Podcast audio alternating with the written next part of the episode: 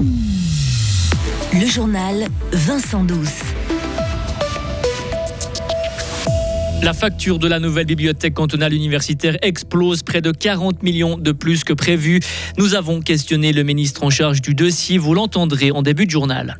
Un collectif veut stopper le bétonnage à Estavayer. Ses membres estiment que la cité à la Rose grandit trop vite, des habitants en plus, sans que les infrastructures et les emplois ne suivent. Fribourg Olympique en position de force avant d'affronter Neuchâtel tout à l'heure. La BCU coûtera bien plus cher que prévu. La facture grimpe de 86 à 124 millions.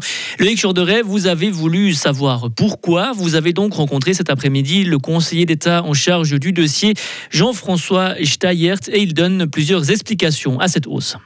Oui, d'abord un bâtiment en plus mauvais état que prévu, ce qu'on ne pouvait pas savoir avant selon lui, car en raison de la présence d'amiante notamment, les sondages n'ont été effectués qu'une fois la BCU fermée au public. Autre raison avancée par le conseiller d'État, les réserves prévues au budget étaient beaucoup trop petites quand on a présenté ce projet. Écoutez Jean-François Steyert. Pour les projets qu'on lance aujourd'hui, on travaille très différemment que ce qui a été fait pour les projets du passé. Par contre, on ne peut pas stopper un projet qui a été lancé il y a 7, 8 ans ou 5 ans.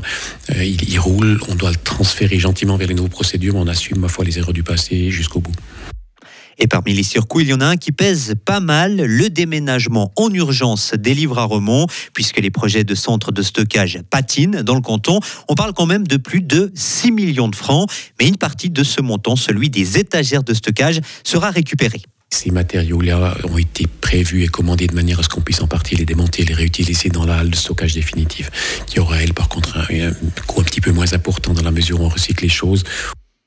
Et autre problème qui a alourdi la facture, les exigences des voisins. Après des centaines d'heures de discussions et de négociations, le canton de Fribourg a cédé sur certaines demandes, de quoi alourdir la facture de près d'un million et demi de francs au total.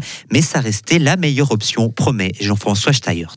Vous pouvez dire on, est sûr d'avoir raison, on payera 100 000 francs de moins pour tel et tel type de mesures complémentaires à un voisin. Mais le prix à payer, c'est que ça nous coûte trois ans avant que le, le, voisin ait eu tort devant le tribunal fédéral trois ans après. Trois ans de perdu sur un projet pareil, c'est beaucoup plus que 100 000 francs.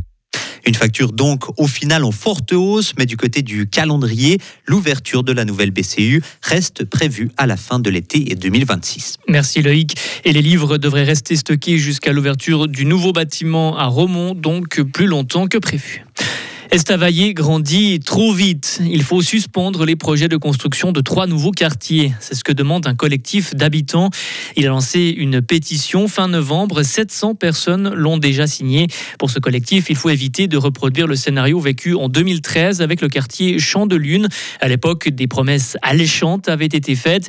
Elles ne se sont pas réalisées, selon Patrice Aldeman, membre de ce collectif. La première promesse qui a été faite, c'est déjà en 2013, lorsque le Champ de Lune a été lancé.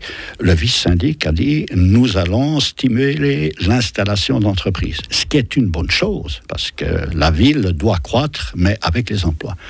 Dix ans après, rien, pas un seul emploi. Il y a eu aussi la promesse de la crèche. Effectivement, une crèche a été installée dans ce quartier Champ de Lune et nous approuvons cette crèche de problèmes les prix sont inabordables. Et deuxième point, on nous a promis une, crèche bilingue. Alors on se réjouissait, Fribourg, canton bilingue, crèche bilingue. Sauf que la crèche, c'est français-anglais. Ça répond pas non plus aux besoins de la population stavacoise dans un canton bilingue. Les projets de construction en cours prévoient l'arrivée de près de 5000 nouveaux habitants à Estavayer. Une croissance démesurée pour le collectif qui va continuer à faire circuler sa pétition jusqu'à la fin du mois de janvier. Elle la remettra ensuite au conseil communal.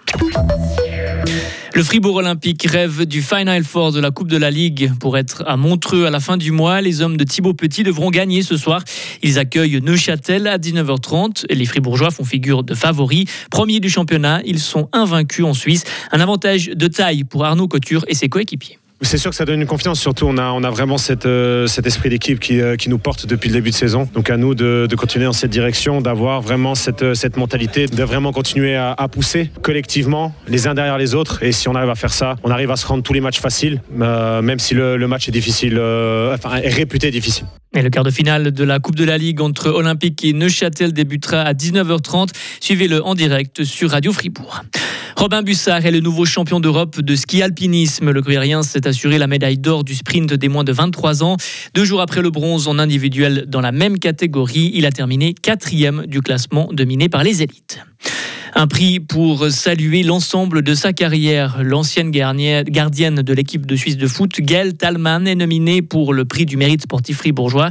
Avant de prendre sa retraite sportive l'été dernier, la gruyérienne s'est imposée comme la titulaire indiscutable de la Nati. Elle a cumulé 109 sélections, une longévité qui inspire les plus jeunes. Écoutez Gail Talman. Au début, j'en étais pas consciente et c'était pas forcément mon, mon but. Mais euh, c'est clair qu'aujourd'hui, ben, je m'en rends compte que j'ai eu des, des témoignages de, de, jeunes filles, de jeunes garçons aussi, qui me disent qu'ils m'ont prise comme, comme exemple, qu'ils ont envie de faire euh, quelque chose de similaire à ce que j'ai réussi à faire. Et c'est clair que c'est quelque chose qui me fait plaisir quand j'étais petite, euh, j'avais des exemples, mais c'était tous des hommes, malheureusement, parce qu'il n'y avait pas cette visibilité. Si, euh, si mon exemple peut aider ou influencer quelqu'un, ben, c'est bien volontiers. Gaëlle Talman travaille actuellement pour le FC Lugano. Elle est responsable de la section féminine.